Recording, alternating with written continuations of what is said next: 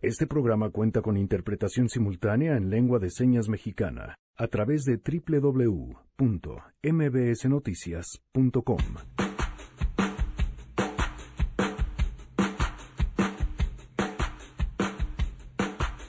El color de piel sigue siendo un factor que pueda definir o no tu éxito. Más adelante vamos a hablar sobre un informe que refleja pues datos preocupantes sobre este tema.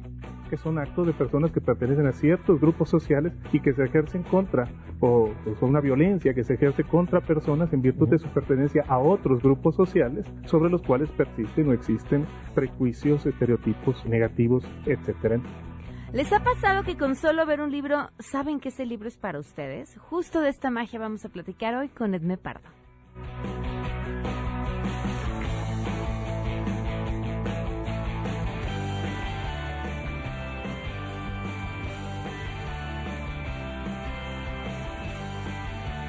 Los libros nos ayudan a mirar el mundo de otra manera, se amplía el horizonte, hay cosas que de plano no conocíamos, otras en las que percibimos un ángulo que nos era ajeno. Generalmente es a través de las historias, pero hay libros que de veras, de veras nos obligan con el puro ojo a mirar lo que no habíamos visto. De eso vamos a hablar hoy. Tenemos buenas noticias y más, quédense así arrancamos a todo terreno.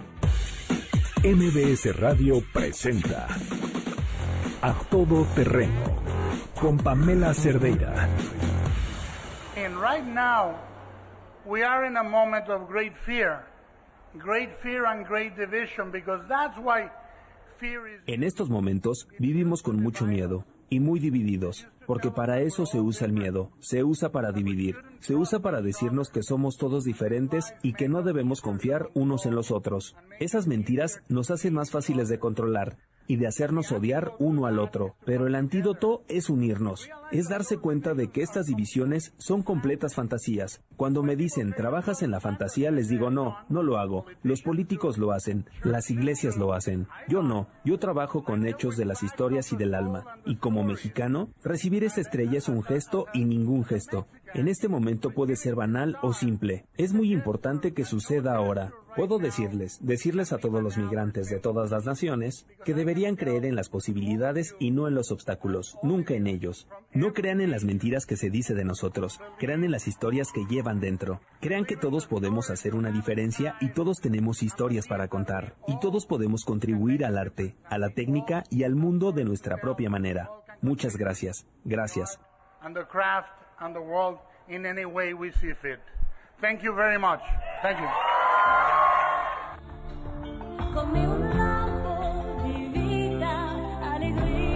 Amamos a Guillermo del Toro. Vaya, no hay más que decir. Es más, nos vamos a dedicar toda la hora a este programa para decir que amamos a Guillermo del Toro y las razones por las que... Eso, las razones por las que amamos a Guillermo del Toro. A ver, mándenos sus WhatsApp.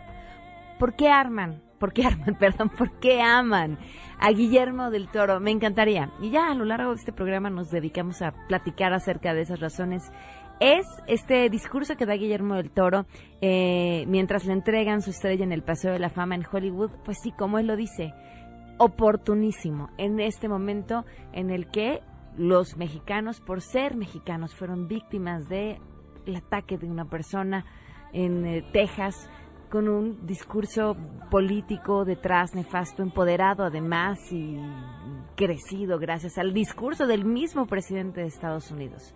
No podía ser más oportuno el momento en el que recibe Guillermo del Toro esta estrella en el Paseo de la Fama y no podía ser más oportuno, ideal y además motivador e inspirador. Su discurso es grande, Guillermo del Toro. Gracias por acompañarnos en este miércoles 7 de agosto de 2019. Soy Pamela Cerdeira, el teléfono en cabina 5166125, el número de WhatsApp 5533329585, a todoterreno arroba mbs.com y en Twitter, Facebook e Instagram me encuentran como Pam Cerdera. Noé Romero en la interpretación de lengua de señas lo pueden ver a través de www.mbsnoticias.com.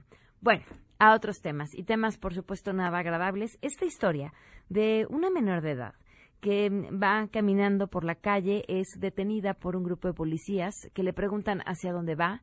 Ella dice que va a su casa y hace lo que y de verdad lamento decir esto, me parece terrible, pero lo que cualquiera haría ante un grupo de policías que te detienen en la madrugada, sentir miedo. Y tenía razón. fue víctima de abuso sexual por parte de esos policías. La información la tiene Juan Carlos Alarcón. Te escuchamos, Juan Carlos. Muy buenas tardes. Efectivamente, gracias Pamela. Muy buenas tardes. La Fiscalía Especializada de Delitos Sexuales de la Procuraduría Capitalina aún no ha requerido a la Secretaría de Seguridad Ciudadana la presentación y puesta a disposición del Ministerio Público de los cuatro policías implicados en la agresión sexual a una jovencita de 17 años de edad en calles de la alcaldía Escapozalco. El secretario de Seguridad Ciudadana, Jesús Horta Martínez, mencionó que la indagatoria continúa integrando la dicha instancia ministerial. Sin embargo, los policías siguen a disposición de la Dirección de Asuntos Internos de la institución a su cargo. Escuchemos. No tenemos todavía una eh, orden de la fiscalía para presentar a los, a los elementos. Ya están, están resguardados, están ¿No se corre el riesgo de que puedan huir? Riesgo, este, estamos eh, buscando que no este, se dé una situación así, considerando que aún no están imputados. El jefe de la Policía Capitalina, Pamela, sostuvo que también se está a la espera de que se realice el proceso de identificación de los uniformados implicados en la denuncia. Por esa razón, dijo, la Secretaría de Seguridad Ciudadana brindará todo su apoyo para aportar la información necesaria que permita avanzar, en las investigaciones. Los hechos, como bien lo sabemos, eh, Pamela, ocurrieron el fin de semana en la colonia San Sebastián, en Azcapotzalco, cuando la víctima fue abordada a una patrulla donde los uniformados la agredieron sexualmente. Pamela, el reporte que tengo. A ver, Juan Carlos, nada más, no, no me queda claro. Están resguardados, pero no están detenidos porque todavía no están en esa categoría, pero, o sea, pueden salir de las instalaciones de la, de la, la Secretaría de Seguridad Ciudadana que los tiene. ¿Cómo están? Porque no, no me queda claro. Sí, efectivamente, no pueden estar detenidos ni retenidos, dado que no hay una instrucción ministerial hasta el momento. Al señalar el eh, secretario de Seguridad una que están, están resguardados es que están localizables, que saben domicilio, saben adscripción, saben de sus movimientos, dónde se encuentran, es eh, el resguardo que tiene la Secretaría de Seguridad Ciudadana de los cuatro uniformados. Hasta que el Ministerio Público ordene ya su presentación ante la instancia ministerial, los policías desde luego que no pueden estar detenidos, dado que no se les ha cambiado su eh, pues, calidad eh, jurídica, su estatus jurídico, por eso es que estos uniformados, desde luego, están separados del servicio, están localizables, pero el momento en que sean requeridos serán trasladados a la Fiscalía de Delitos Sexuales. Ahora, esto sucedió el fin de semana, estamos a miércoles. ¿Ha tardado mucho el proceso o no? Lo que pasa es de que la víctima no ha logrado todavía, o mejor dicho, no se ha avanzado lo suficiente en el proceso de identificación, dado que ha sido una situación bastante traumática para ella. Recordemos que es menor de edad, no es como eh, cualquier adulto que quizá pudiera tener pues algún espacio de mayor fortaleza mental para poder llevar a cabo este proceso. Incluso ayer la propia procuradora mencionó que estaría platicando con la madre de esta jovencita para determinar si en algún momento de estas eh, horas, estas siguientes horas, ella se encuentra ya apta mental y emocionalmente para continuar con este proceso e identificar a los agresores, a los policías que cometieron este este delito. Gracias, Juan Carlos. Pues estaremos al tanto. Buenas tardes. Buenas tardes. Qué historia, ¿no? O sea, de, verdad, qué, ah, qué, qué, coraje. Y luego pensar que además el que el proceso avance, pues sí tiene que recaer en la disponibilidad y la disposición de la víctima, que es una menor de edad, de ahora ve, identifica y, danos más datos y, y vamos a llegar hasta el fondo de esto. La Policía de la Ciudad de México, la policía, en quienes depositamos nuestra seguridad. Ven a una joven sola en la calle ven para acá, nosotros te vamos a llevar a tu casa, pero primero presta, ¿no? Es, es, de, verdad me, no, no, no encuentro palabras para describir lo terrible que es esto en medio de la espantosísima crisis de seguridad que se está viviendo en esta ciudad. En serio, no, no, no hay palabras y el, y el coraje. Y yo creo que no, pues no, no alcanzo a oír y más allá de las condenas enérgicas, que normalmente son sus favoritas, eh, una respuesta más clara para evitar que esto vuelva a suceder. Pero bueno, ahí está historia la que por supuesto estaremos siguiendo. En otros temas, Rosa Covarrubias, ¿cómo estás? Muy buenas tardes. ¿Cómo estás, Pam? Buenas tardes. Tenemos buenas noticias y otras que no son tan buenas. Ya como sé. Un de lavadero. No te presenté como las buenas noticias justo porque lo primero que quería oír era el chisme de lavadero que, que, que se está poniendo durísimo entre Ana Gabriela Guevara y Ernesto D'Alessio. Cuéntanos. Mira, lo que ocurre es, bueno, todos sabemos, o la mayoría de los que estamos eh, inmersos dentro del, del mundo deportivo, sabemos que Ernesto D'Alessio es pues uno de los eh, meros meros en la Cámara de Diputados de la Comisión de Juventud y Deporte. Citaron hace un par de meses a Ana Gabriela Guevara a rendir cuentas precisamente por el tema de las becas, ya lo habíamos platicado, se les redujo a muchos deportistas sus, becas, sus becas deportivas, por ahí la revista Proceso sacó pues un muy buen reportaje acerca de que pues hay gente trabajando para Ana Gabriela Guevara que gana más de 30 mil pesos y que ni siquiera tienen el título de lo que por lo que están contratados. Okay. Ese es uno de los temas que por los que la Comisión de Cultura, de la Comisión de Deporte y Juventud de la Cámara de Diputados citó a la titular de la CONADE. El otro pleito y por lo que se desata esta bronca es el tema de la Federación de Natación. Ernesto D'Alessio, bueno, Ernesto Vargas, el diputado Ernesto Vargas, dio a conocer a través de su cuenta de Twitter que pues él no estaba de acuerdo con el selectivo para el Campeonato Mundial y para los Juegos Panamericanos por parte de la Federación Mexicana de Natación, donde obviamente le tiró a Paola Espinosa. Yo creo que aquí sí tenemos que dejar claro, eh, Pamela, no puedes tocar a los atletas de esa manera. No. Paola Espinosa es una de las mejores clavadistas, no solo de México, a nivel mundial. Viene de bajar de plataforma a trampolín de tres metros. Quizá muchos digan, bueno, fue un fracaso lo que le acaba de ocurrir en los Juegos Panamericanos, donde tiró dos clavados de 1 y 1.5, pero no es justificarla. Paola viene de plataforma a trampolín, tenía que subir de peso, no logró subir de peso porque necesita mayor rebote en el trampolín no logró subir de peso y obviamente, bueno, pues también todo esta, este tema, todo lo que le ha venido sucediendo en los últimos meses, seguramente la desconcentró.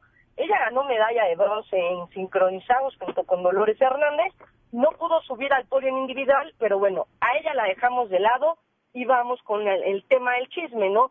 Él pues menciona que los criterios de selección pues a él no le parecieron, que no le había parecido que Paola Espinosa calificara al Campeonato del Mundo y por supuesto a los Juegos Panamericanos y que quitaran eh, o más bien que, el tema de el tema de Rommel Pacheco y de pues Jair Ocampo que no calificaron a la a la Copa a, los mundiales al, al, mundial de natación en eh, pues trampolín de tres metros Rommel Pacheco sí lo hizo lo hizo en individual Jair Ocampo no y la pareja que fue precisamente al mundial en el sincronizados fue Juan Celaya con Jair, eh, con este Yael Castillo. Ahí viene todo el desembrollo, las broncas del porqué con la Federación de Natación. La, federa, la Federación de Natación había impuesto pues una denuncia a la Federación Internacional, a la FINA, donde después la FINA envió un comunicado a la Cámara de Diputados pidiendo o solicitando que no interfirieran en los procesos selectivos. El diputado jamás interfirió en los procesos selectivos, solamente dio su opinión de que pues a él no le parecía justo que Paola Espinosa fuera. Y finalmente, bueno, pues todo este chisme de lavadero se amplió porque también está el tema de que hay una nadadora, que es Liliana Ibáñez, que de 18 mil pesos su beca la subieron a 30 mil pesos, cuando Liliana ha estado lesionada en el último año. Ella compitió en Juegos Centroamericanos, lo hizo de manera destacada, pero está lesionada y, y, Ana Gabriela Guevara dio a conocer que las becas se habían reducido a los atletas que no habían tenido buenos resultados en los últimos dos años y que no estaban en posibilidades de competir este año, por lo que Ileana Ibáñez tenían que haberle reducido pues el sueldo, la beca, ¿no? Claro. La beca. ¿Qué pasa ahí? Eh, pues me imagino que ya todo el mundo vio el tweet del diputado donde pues denuncia denuncia directamente a la persona que maneja la prensa de la Federación Mexicana de Natación, que es Claudia Ruiz. Uh -huh. Y bueno, pues ahí viene el tema del por qué Ana Gabriela Guevara también se está metiendo de lleno. Claudia fue, estuvo o formó parte de, de, prensa de CONADE en la época de Nelson Vargas. Okay. Claudia es la representante de Paola Espinosa. Claudia representa a Liliana Ibáñez y representa a otros atletas más. Ella tiene su, pues, su consultoría o más bien su empresa de representación de atletas, donde están ellos, ellas dos eh, metidas, ¿no? Liliana y también Paola Espinosa. Pero también fue, pues, la encargada de prensa de Ana Gabriela Guevara como senadora. Entonces, ahí ya hay como, pues, ya, ya no huele tan bien la cosa, ¿no? De por qué se meten todos en contra del diputado. Es un chisme de lavadero, es un chisme gigantesco, porque, bueno, primero, Claudia Ruiz no debería de meterse y no debería de... Para mí, el tweet que subí ayer de manera personal me parece de mal gusto por... ¡Ay, cómo creen! ¡A la mitad del chisme! No, no, no, es que sí tienen que seguir las cuentas de Twitter de todos estos personajes para ver cómo está el pleito y cómo está involucrado. Y ahorita nos dirá Rosa la, la relación de esta mujer en específico también con la Federación Mexicana de Natación, si no me equivoco porque, bueno, pues acusaban no solamente su interés por defender a ciertos atletas, sino también como estos de cierta forma se veían beneficiados por las decisiones que se tomaba desde la federación a través de una persona que, eh, pues que los representaba. No podemos, bueno, en lo que podemos contactar con Rosa Covarrube. Ahí está, ahora sí, perdón, nos decías. Aquí seguimos. Bueno, mencionas precisamente bien, esta persona trabaja en, la, en el área de prensa de la Federación Mexicana de Natación. Obviamente, por la cercanía con los atletas, muchos atletas ya la han denunciado, incluso Adriana Jiménez ayer. Adriana es una clavadista que estuvo peleando por, su lugar dentro de pues los clavados conocidos como olímpicos o las pruebas olímpicas que son trampolín y plataforma Finalmente Adriana Jiménez desiste en su búsqueda de pues pertenecer a la selección mexicana y busca eh, pues un paso más y un paso más arriba, tirarse desde los 20 metros en los clavados de altura. Ella es de subcampeona mundial, acaba de ganar la medalla de plata en Corea del Sur y también hace hace cuatro años lo consiguió en Hungría, así que pues no es una, hace dos años, perdón, lo consiguió en Hungría, no es una desconocida todos sabemos quién es Adriana Jiménez y la verdad es que es una gran persona fuera de fuera del deporte es una gran persona.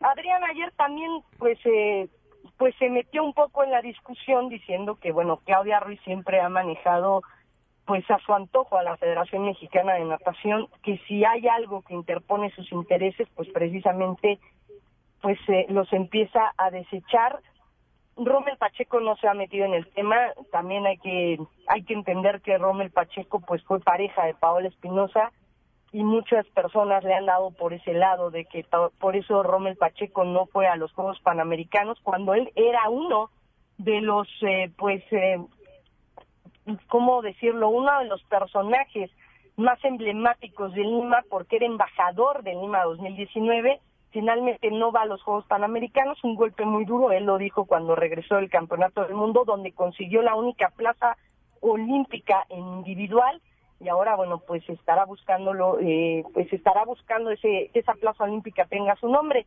Finalmente bueno pues eh, lo platicábamos el tema de Claudia Ruiz si ha tenido injerencia o no ha tenido injerencia la verdad es que por todos los manejos y por todo lo que se ha dado a conocer pues parece que sí hubo ahí una mano negra. Obviamente a Rommel Pacheco no lo pudieron bajar del campeonato del mundo porque es uno de los mejores clavadistas a nivel mundial en la prueba de trampolín de tres metros. Él ya lleva tirando más de seis años en esta prueba.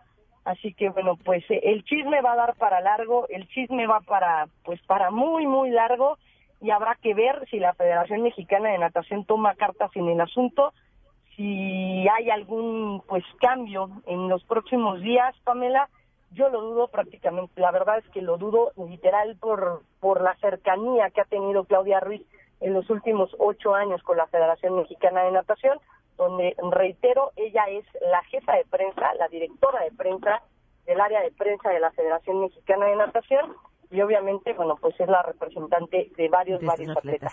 Bueno, pues se va a poner bueno y saben que los beneficiados vamos a ser nosotros, porque entre más cosas saquen a relucir, finalmente, pues es un proceso de, más allá del gusto por el chisme, eh, de, de, transparentar lo que está sucediendo y cómo se están tomando las decisiones que finalmente afectan a los deportistas. Y de volada, este, Rosa, la Fórmula 1, la, ahora sí que la buena. Hay dos buenas noticias porque primero vamos con Panamericanos rápido. Paola Longoria, tricampeona en Juegos Panamericanos. México ya superó la actuación de Santo Domingo, llega a 24 preseas doradas porque en el racquetball, bueno, pues Álvaro Beltrán y Rodrigo Montoya también están disputando la otra presea de oro en individual. Paola Longoria ya la ganó en la femenil, ahora la rama varonil. Y la Fórmula 1 estará tres años más en México. Hoy lo anunció la gobernadora de la Ciudad de México, Claudia Sheinbaum, quien dijo que ya se llegó a un acuerdo. Mañana pues se hará la firma del contrato por otros tres años, Pamela. Así que, pues la gente que estaba pendiente del tema de Fórmula 1 ya puede estar tranquila, sobre todo, pues a la gente que le impacta económicamente directo la Fórmula 1 el próximo mes de octubre. Bueno, pues ya estaremos dando los resultados y cuál fue pues la derrama económica de la Fórmula 1 este 2019, pero tendremos Fórmula 1 tres años más. Es una gran noticia. Muchísimas gracias, Rosa. Un gusto poder platicar contigo.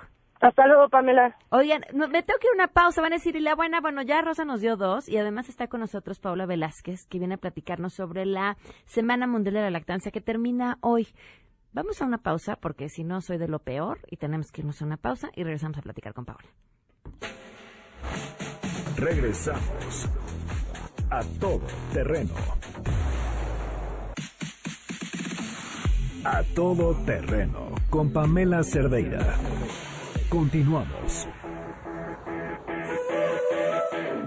Ah, pues no se las íbamos a deber con todo y musiquita. Ahí están las buenas noticias. Termina hoy la Semana Mundial de Lactancia. Nos acompaña Paola Velázquez, una gran amiga, además asesora en lactancia, una gran asesora en lactancia. ¿Cómo estás? Bienvenida. Muchas gracias. Este, ¿Qué es la Semana Mundial de Lactancia? La Semana Mundial de Lactancia es una semana entera, justo, porque este es el valor que se le da a la lactancia materna. Tenemos el día de la hipertensión, el día de este de la diabetes, tenemos varios días este que celebramos.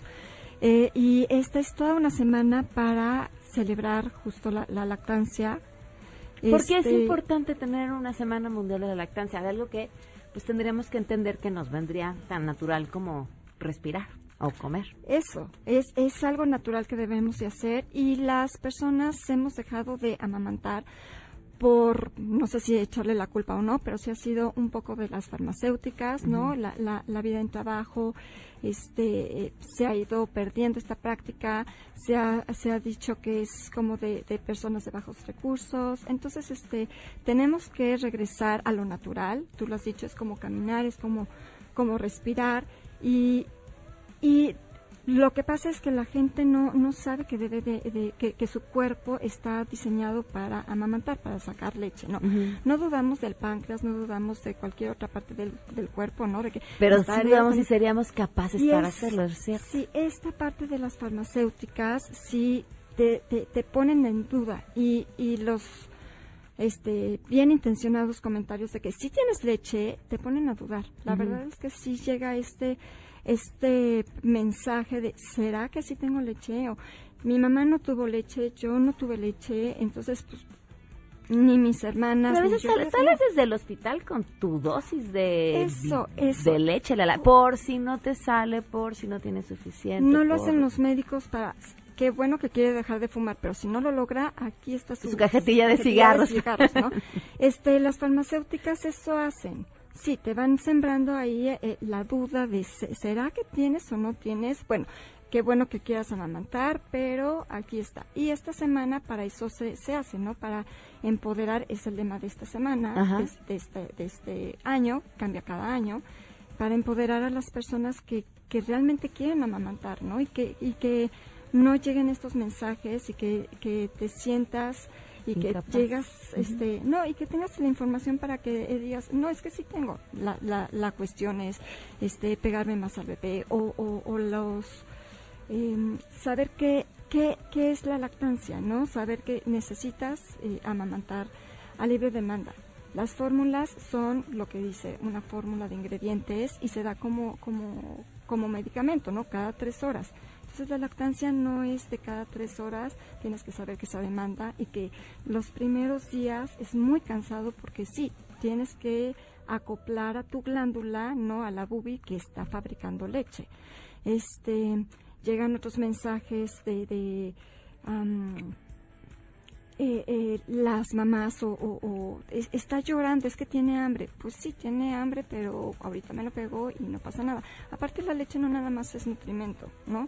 Es el cariño, es el apapacho del corazón, es el... el- el, eh, um, pues es el cobijo de la mamá, ¿no? Uy, a ver, lo esto- es todo. Es gratis. Es el mejor alimento, el mejor, el mejor, no hay más, el mejor alimento que le puedes dar a tu bebé. Eh, decías tú, estos espacios y estas formas, porque además hay mil técnicas, ¿no? En las que, híjole, hasta seguir durmiendo te permite, o sea, tú te acomodas, te acuestas, te pones a la criatura a un lado y todavía te echas un sueñito y casi casi cuando quiere vuelve a comer y cuando quiere vuelve a dormir y tú disfrutas de ese momento. Es, es, es maravilloso, pero, como bien dices, se necesita información, sobre todo para contrarrestar, pues cuando hay otro tipo de intereses, sobre todo los económicos. ¿En dónde se pueden informar? En, hay muchísimos lugares. eh, eh, hay una asociación certificada de, de consultores de lactancia, ¿no? Está la Liga de la Leche, también estos son este espacios que puedes ir. El, el, el apoyo de mamá, mamá, ¿no? Que es- eh, son estos espacios de la Liga.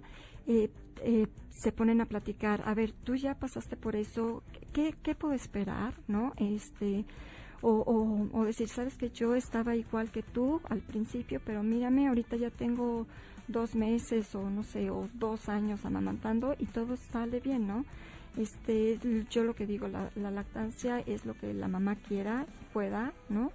Eh, hay organismos que sí dictan unas normas, ¿no? La Organización Mundial de la Salud dice mínimo dos años de lactancia, de los cuales los primeros son lactancia exclusiva. Generalmente todo el mundo te dice, sí, los primeros seis meses, o sea, dan el mensaje al revés. Y todo el mundo nos quedamos que la lactancia solo son seis meses. Em, entonces, lo que dure, lo que quiera la mamá, con información, todo lo puede. ¿no? Fíjate que en, en esta discusión de cuánto es, y me parece que es eso, pues sí, hasta, en- hasta que la mamá quiera y pueda. Eh, a mí una frase que me cambió mucho la forma de verlo, porque discutimos, de, ay no, pero como a los dos años, pero como a los tres, pero... Y, y me lo dijo Elisa, justamente, una gran pediatra, y me dijo, oye, pero ¿por qué la prisa de darle a tu bebé la leche de una especie que no es la suya? Claro. Ahí dije, ah, ah, claro, ¿no? Porque, porque entonces eso sí nos parece lo normal, lo otro, ay, qué raro que le siga dando tanto tiempo después. Pero si le da, pues, de una especie que no es la suya, digamos, leche de vaca, eso nos parece normal. Me, me, me pareció muy curioso y me dejó pensando muchas cosas. Los becerros son así. Exacto. Paula, muchísimas gracias. Gracias por habernos acompañado. Gracias a ti. Gracias. Vamos a una pausa. Regresamos a todo terreno. A todo terreno con Pamela Cerdeira. Continuamos.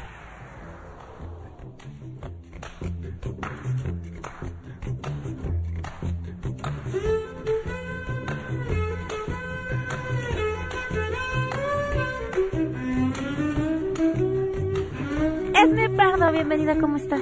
Turu, tutú. ¿Amas a Guillermo Toro? Fíjate que lo admiro, no lo amo. El amor es como una cosa más cosa, pero. Como una cosa más cosa, ok. Una cosa más profunda. Lo que admiro mucho es que es un cuate que individualmente está en un lugar, o sea, es un individuo, pero siempre reconoce que se debe a otros, que es parte de otros, ¿no? Cuando él dice, bueno, la imaginación que tenemos es, esta imaginación desbordada es porque soy mexicano, esto que siento con los migrantes, con este, con los todos los equipos que ha apoyado con los deportistas. Entonces es un cuate que podría ser individual, único, así, a- la estrella hasta arriba, y sin embargo siempre sabe que está rodeado de gente y le sirve a esa gente, y eso me parece admirabilísimo. Bueno, hoy tú lo admiras, nosotros lo amamos y le preguntamos al público por qué aman a Guillermo del Toro. A ver, cuéntame. Algunas de las respuestas. Amo a Guillermo del Toro porque es un mexicano muy orgulloso de serlo, Ruth, porque se me hace una persona sencilla, generoso, inteligente, imaginativo, que no olvida de dónde viene. Imelda, Adriana, lo amamos por valiente, es la voz fuerte en este momento de México, certero, talentoso, porque es un buen ejemplo a seguir, porque pone en alto el nombre de México, dice Alejandro. Lo amo porque está orgulloso de nuestro país, por motivarme por su trabajo, porque casi lloro cuando escucho sus palabras, porque soy mexicana. Janet, Briseida, la calidad de ser humano, hasta el momento tiene muy bien conectado lo que habla, hace y dice un ser humano muy inteligente y talentoso. Qué bonito. Fíjate que, aunque no fuera mexicano, Lo admiraría. Lo amaríamos, por supuesto. Bueno, te puedo decir que ya en, en, este, en este tono de palabras, sí, siendo mexicano Sí, lo amo sí porque es sí. mexicano. y si no fuera mexicano, lo admiraría muchísimo por la calidad de tipo que es. ¿no? Claro. Por todo esto que te digo, porque siempre sabe que está con otros y que se debe a otros. Y sabes que cómo necesitamos estas historias que nos inspiren. Es decir, si hay alguien que está viendo a Guillermo del Toro y que dice, ah, si él puede, yo puedo. Ah, él hizo esto, entonces yo también puedo conseguirlo. Y, y, ¿Y de qué manera, no? Porque Claro. es cómo lo, eh, no es solamente lo que consigue, sino es cómo, ¿Cómo? lo consigue. Y esto de, y ahí estoy, y estoy viendo por los demás. No, no es nada más los demás me están viendo. Yo también estoy, Estoy viendo viendo, a los, otros, ¿no? Y eso es muy padre. qué bonito. ¿De qué nos venías a platicar, Edme? Pues fíjate que de los libros sin palabras, aunque parezca una contradicción o una cosa como que de primera instancia nos pueda sacar de onda, ¿cómo, cómo existen libros sin palabras? Y los libros sin palabras este, son estos libros que tienen muchas imágenes y que las imágenes nos cuentan historias. Este, lo tradicional es que sea la, la palabra, el texto, el que nos vaya contando una historia. Y sin embargo, en esta, digamos, eh, producción entusiasta del libro álbum, los libros álbumes hay algunos donde puede no haber texto, quizá la única que, palabra que haya sea la del título y a lo mejor otras palabras más en la página legal donde se dice la editorial, el año en que, en que se editó y tal, y nos esté contando una historia a partir de las puras imágenes. Antes se pensaba que los libros sin palabras era como para prelectores, que eran dibujitos. Y en esos dibujitos, pues no ponían palabras porque los niños no podían leer. Sin embargo, hoy sabemos que estos libros donde no hay palabras eh, son libros dirigidos a un público mucho más sofisticado, adulto, desde, digamos, incluso lectores. eh, hasta adultos. A mí ves que el libro álbum es de los géneros que más me gusta y este se llama libro álbum sin palabras. Y lo que hay que aprender es a mirar nos desde los ojos, no desde la inteligencia. A veces es la inteligencia y el cerebro lo que te permite pensar de otra manera y como piensas de otra manera, pues ya miras de otra manera. Aquí es el ojo el que te permite meterle esa información al cerebro y empezar a ver, mira, en esto que estábamos hablando de Guillermo del Toro, que todo es parte de, algo de algo más grande. Ese guau es porque Pamela en este momento está hojeando el libro. El libro se llama Zoom y es de un ilustrador húngaro. Ya, ahora, eso sí, no me lo esperaba. Esa página a la que llegué, no Isvan esperaba. Banjai. Es un ilustrador húngaro que tiene este libro que se llama Zoom. Tiene varios. Uno que se llama Zoom. Y Zoom, la pregunta es, pues, ¿por qué no se tradujo como acercamiento? Pues que porque no lo es, más bien es un, bueno, es un zoom out, ¿no? Es un zoom out, no es un zoom in. Y, y, así se le dice, son estas palabras de origen anglosajón que ya se usan. Y es tan, tan, tan profundo el zoom, o sea, no es nada más un acercamiento, es desde algo, desde la revista que está en un camión en una ciudad, en un espacio publicitario en un camión en una ciudad, hasta el espacio. Y cómo podemos ir viendo que cada historia pertenece a una más grande y a una más grande y a una más grande. Y, y generalmente cuando te das cuenta que las historias pertenecen a un contexto mayor, se dice mucho en psicología tener la película completa, Ok.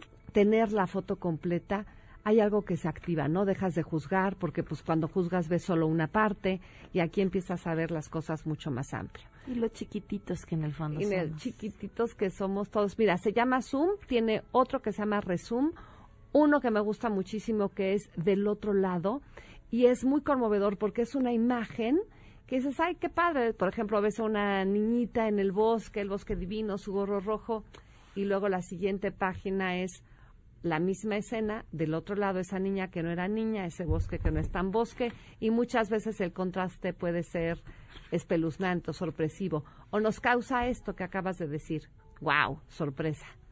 Es, está, está espectacular. Fíjate que uno de mis libros álbum favoritos es uno de una mm, de una cámara. eh, perdida en el mar. Luego les doy el Ay, nombre. claro, que se ganó un premio y entonces llevan la cámara a revelar y ven el rollo. Ajá, y ven todo lo que la cámara tomó bajo el mar y luego, y bueno, varias. Está, Y entonces es se van tomando la foto, ¿no? Y Ajá. entonces cada vez que alguien tiene la... Es como este juego de la botella en el mar. Exactamente. Ahora es la botella en el mar. Lo, y lo padre de tener la oportunidad, como tú dices, de ver un libro de estos es que te enseña a mirar y cuando ya está, y además cuando tienes la oportunidad de leer un libro que sí tenga palabras, empiezas también a mirar. O sea, y te das cuenta que hay otra historia detrás de las ilustraciones y todo eso se lo aprendí a Edme Pardo en un taxi en Oaxaca. Edme, eh, que te sigan. Edme Pardo en Twitter, en Facebook está mi página Edme Pardo, tengo la página de cursos que está padrísima, edmepardoenlinea.com. Pensamos que la palabra compartida es el centro de la vida. Te queremos, Edme. Gracias. Muchas gracias, tanto como a Guillermo del Toro. Vamos a una eso- pausa.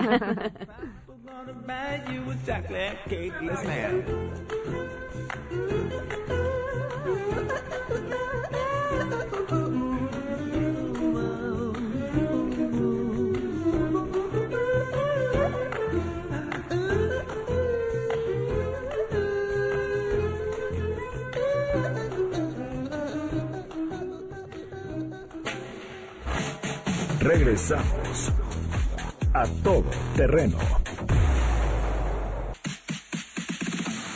A todo terreno con Pamela Cerdeira. Continuamos. Son las 12 con 52 minutos. Le agradezco muchísimo a Patricio Solís, director de la revista Estudios Sociológicos del Colmex, que nos acompaña vía telefónica. Patricio, ¿qué tal? Muy buenas tardes. ¿Qué tal, Pamela? Buenas tardes. Un saludo a ti y al auditorio. Presentaron el informe Por mi raza hablará la desigualdad. ¿Qué encontraron?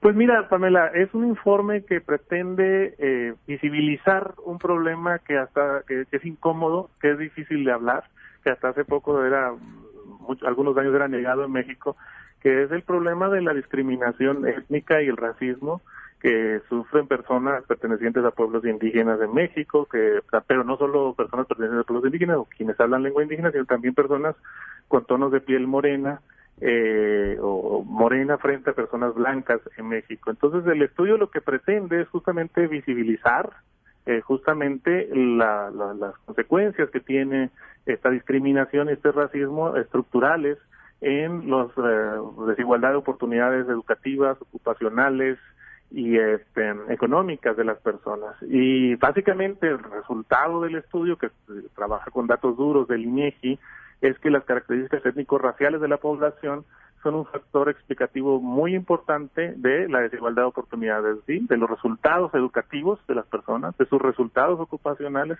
y de sus resultados económicos. Este estudio fue elaborado en conjunto entre una colaboración del Colegio de México y Oxfam México, que está eh, comprometido Oxfam en una campaña para visibilizar este problema y encontrar soluciones eh, al mismo, ¿no? Ahora, ¿a qué se debe? Porque, ¿cómo, ¿cómo podemos entender? Si entendemos que una persona tiene rezago educativo y que además está determinado por su color de piel, podemos entender de ahí un rezago laboral, un rezago en ingresos. Vaya, es una cadenita que se va haciendo. Pero ¿de dónde inicia? Porque tu color de piel determina cuánto tiempo vas a estudiar. Mira, el problema es que este es un problema cen- eh, centenario, es un problema que tiene varios siglos. Se inaugura con la colonia, en donde se establece un régimen de subordinación social de los pueblos indígenas y también eh, de, las comun- de, las, de las comunidades afromexicanas que, que, eh, llegan al país por di- diversos motivos, pero principalmente siendo esclavos. Y eh, esa condición de subordinación se lleva siglos, se inaugura con la colonia, pero permanece en el periodo colonial y permanece hasta el presente, de tal manera que el primer factor explicativo eh, clave es que las personas pertenecientes a pueblos indígenas, quienes hablan lenguas indígenas, a, a pueblos afromexicanos o afrodescendientes, pero también las personas con rasgos físicos que se les asocian, como una piel morena, tienen mayores probabilidades de nacer en familias pobres, de tal manera que tienen desventajas de arranque. ¿sí? desde el principio. Sí, este es una, una- un factor explicativo. Y el otro, tú lo mencionabas, es la, dis- la, la persistencia de prácticas de discriminación en distintos ámbitos. Uno de ellos es la escuela, pero no es exclusivo. Sí, también en el mercado de trabajo, en el trabajo, en el acceso a las ocupaciones, existen prácticas de discriminación, por ejemplo, de preferencia de otorgar empleos a personas que no, no tienen antecedentes eh, de pertenencia a pueblos indígenas que tienen piel más clara, tienen se les concibe o se les ve como que tienen una apariencia eh, más favorable o positiva y a las personas con piel oscura, con rasgos indígenas, se les niega el acceso a ocupaciones. Entonces empezamos con la escuela, sí, discriminación, discriminación lingüística en las escuelas hacia chicos que y chicas que hablan lengua indígena y que por tanto se les dificulta eh, aprender porque la escuela no está diseñada para eh, eh, para ser efectivamente bilingüe, aunque en, la, en, en el papel así parezca, la escuela primaria no está diseñada para eso, y a esto, digamos, se va acumulando, tal como tú lo mencionabas, a lo largo del curso de vida, y termina con resultados ocupacionales, resultados económicos eh, desventajosos. ¿En dónde paramos esto? ¿O cómo? ¿Cómo lo paramos? Mira, eh, una de las eh, recomendaciones que hace el informe es que tenemos que tener políticas públicas en dos frentes. ¿Sí? Por un lado, te hablaba yo de la acumulación histórica de desigualdades. Tenemos que empezar por reconocer como sociedad que tenemos una deuda histórica con los pueblos indígenas, con los pueblos afrodescendientes y reconocer que las condiciones de pobreza en las que viven en la actualidad no son el resultado ni de características raciales, por un lado, digo definitivamente, es decir, de, Claro. de una supuesta inferioridad racial inexistente, digamos, esto está científicamente comprobado que no es así, ni es el resultado que se esfuercen menos o trabajen menos o le echen menos ganas, es el resultado de una acumulación histórica de desventajas. Entonces, si reconocemos eso, tenemos una deuda como nación, una deuda como sociedad, y esto implica tener políticas de compensación políticas de acción afirmativa, políticas de cuotas, de acceso privilegiado a oportunidades educativas, ocupacionales y económicas que intenten resarcir 500 años o más de eh, eh, 500 años, ya casi 500 años, estamos hablando de 1521 cuando eh, cu- cuando llegan los españoles y conquistan eh, eh, eh, me- eh, si se le puede llamar así, México, bueno, esos 500 años son de, acumulados de desventajas, tienen que ser resarcidos con políticas afirmativas. Esa es una línea, pero no es suficiente. La segunda es que tenemos que tener políticas mucho más agresivas antidiscriminatorias. Hablamos de prácticas de discriminación. Identificar prácticas de discriminación en donde, en la escuela, en el trabajo, en el acceso a los servicios públicos, en la salud, en el acceso a la justicia y atacar con mucha más agresividad esas prácticas de discriminación, visibilizarlas, condenarlas.